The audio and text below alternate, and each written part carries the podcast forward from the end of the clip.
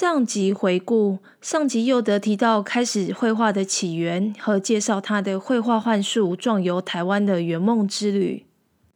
在去年开始啊，你开始爬一些终极山百越，那你至今爬了八座百越，当初怎么会想要开始爬百越？呃，以前就是有，就是在国外旅游的时候比较没有想过这一块。那自从疫情之后，就是在台湾旅行，发现台湾的山林有无穷无尽的美景，譬如因为可能是日出或日落，或者是枫叶，或者是各种山林面里面的植物，会让就是每座山在不同的时间会展现不同的美感。那我觉得就是在爬山的过程当中，会一直被美所环绕，所以这是非常好的一个创作的灵感和素材，所以就是让我想要开始爬山，去感受山林的美。那通常大家也会想要爬山，那我想很多人假日最后选择的其实是枕头山，因为他们可能是早上爬不起来，然后不然就是他们可能就想到爬山是一个体力活，不想要尝试。我觉得你本身应该也是蛮喜欢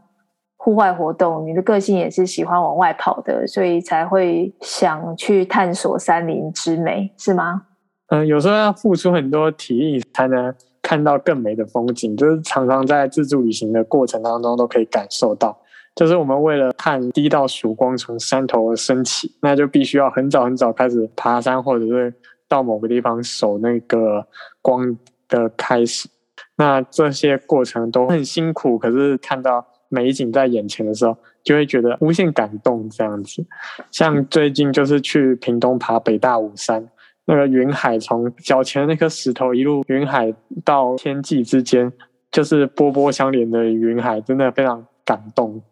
所以就会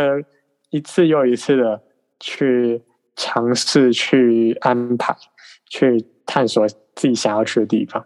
对啊，像我本身我自己也是很喜欢爬山或者是健行，而且我第一次去挑战的百岳就是合欢北峰。过程中就是一定是很艰辛的，但等你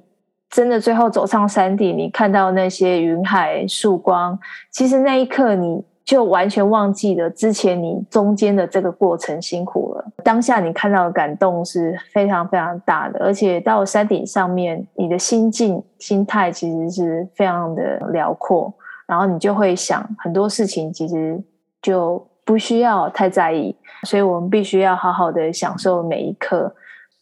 那在你走过的国家中啊，其实我相信你的旅游经验也非常非常非常多。可不可以再跟我们分享，让你真的很深刻的，或是很紧张的这种的旅游经验？嗯，也有，就是遇过像像是我搭长途的。呃，火车然后要跨国，然后结果就是在车上面，就是车票不见，然后就是非常想说，哎，待会查票员可能要来，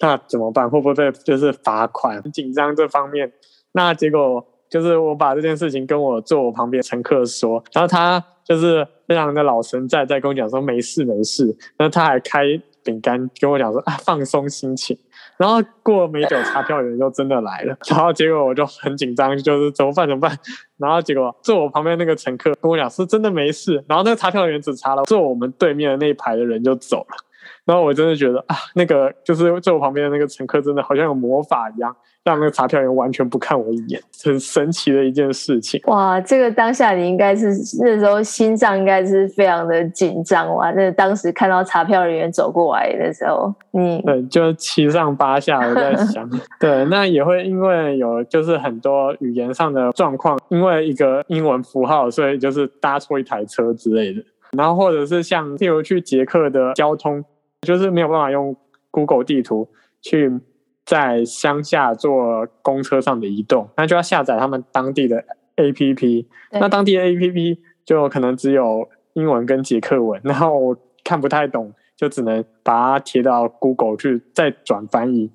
就是在这方面做交通的安排上面，也是跟过往不太一样。像换了一个国家，可能搭公车的模式啊，查票模式就会改变，所以就要去学习。对啊，就像那时候，我记得我去德国，德国他们的那个火车、地铁，就是他们的售票完之后啊，我们通常在台湾是有闸门口嘛，那他们就没有闸门，他们就是在地上放了几个那铁柱，然后你买了票之后，你就自己走进去，然后上火车。大家可能会在想啊，那个没有验票也没有闸门，那是不是可以不用买票就直接走进去？我跟你说，其实还是会有人做这件事。但是当地人是绝对不会做这件事，因为这是他们从小到大，他们就习惯，就是你要买票自己走进去。像这样子的一个每个国家不同的一些习惯或者是他们的规矩，其实真的要到当地才知道。有时候我们用 Google 可能你事先已经觉得已经做好最详尽的安排，可是其实很多事情到当地你才知道啊，原来不是这样子。对，这也是旅程中蛮刺激的一个部分。嗯。在绘画这上面，是你目前的就已经知道你，你一辈子应该都会在绘画创作上面专注在这一块上。张博洲教授跟你的这一段渊源，我记得他有讲过一句话嘛，他说他有在他的脸书公开说他后悔送你钢笔。对，然后我当嗯，但是我也有跟他讲说，就是我也有可能因为就是可能因为。他当时没有给我钢笔，我可能也不一定会现在还在艺术的道路上继续前进这样子，所以我也很感谢他这件事情上。Oh. 而且我一直就是我，因为我自己在就是在学习在科科班的过程当中，其实很不顺利做，很不顺利，所以就是其实我自己的绘画功力并不是很高啊，就是所以这方面其实我没有办法走非常纯艺术，跟人家拼什么全国美展这种事情。就是我一定要去结合很多东西，然后让我的艺就是艺术创作，呃，更多故事性这样子。什么时候意识到你必须要这样子做？呃，就是其实我们一直以就是艺术圈很小，我们就会一直看到别人的创作作品嘛，他 就会觉得说，哎、嗯欸，自己为什么跟他画龄差不多，可是却没有办法表达出人家表达出来的作品这样。那你是指说同样一个？一个作品呈现出来的气势吧，就是我们可能在同一个、哦、同一个素材，可能我们都是画某一个主题，可是他的表现方式却是我没有想到，我没有办法做到的，那可能就会觉得哎，有点有点懊悔，或者是有点什么，但是就是觉得说，哎，你不要跟人家一定要拼这一场嘛，对不对？就是转一个方向也可以啊。像我也会常常参加一些写生比赛啦，那就是会看到其他，就是常常都在比的人，那常常会被某些人打败这样子。对，但是你却会用另外一个思考转换，就是让自己去增加你的跟别人的一个差异性。我印象很深刻的是，你有说一句话，你说我们总是要给自己设下下一个目标，才能够让自己去追求和达成。那你当时为什么会有这样的一个心境讲这样的话？然后还有你接下来对自己的目标计划是什么？呃，我觉得我们就是不要设自己达成不了的目标，可能设近几年的一个方向。那我当时可能就是也有设定说，希望未来可以去各世界各地画画。那我也在就是在高中毕业之后。到欧洲去旅行了很长一段时间，这样子。那我在现在，我也希望就是未来可以到国外去念艺术学院，那更增进我自己的绘画技巧。那换一个环境去做学习，可以透过心境上面的改变、环境上面的改变，而让我的创作有更多激荡和不一样的一个模式出现。那这是我接下来希望去做到的事情，就是可以去做到国外去增进自己的绘画能力。在未来的目标，因为我自己是在台湾长期在做旅行，那我也希望可以把台湾的美分享给世界，让世界看到。我记得曾经有一个访谈上面，你也是有讲到说，希望可以透过画作让大家看见台湾。我觉得这一个是非常非常有意义的。在台湾，我们常常其实有很多的像摄影、是影片或是照片片，都可以把台湾的美留下来、保存下来。但是绘画创作其实是用另外一种的思维角度去看待这样的美景。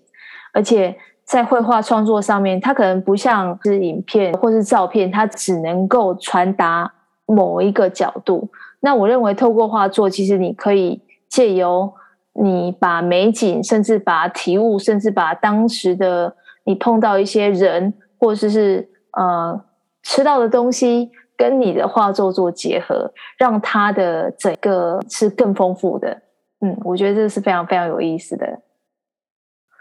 我记得你有一个访谈是说，如果不画画的时候，你要有个农场。以前有想要开农场，种一些植物之后，就是慢慢的诶觉得说也不太需要真的拥有自己的农场，那样照顾太累，是有达成一部分就好，就满足了。嗯那你之前也有去过屏东的雾台乡神山部落，跟鲁凯族的宋文生先生学习如何种树。宋大哥他其实他有一个希望，是他希望在有生之年把托库棚山的山林恢复原生树种，让森林重现，也为了让野生动物能够重建很丰富的生态链。那我觉得这件事情是非常非常有意义的事情。我觉得你的个性应该是也是比较喜欢，不是在某个定点做某一件事情嘛，对不对？你是比较喜欢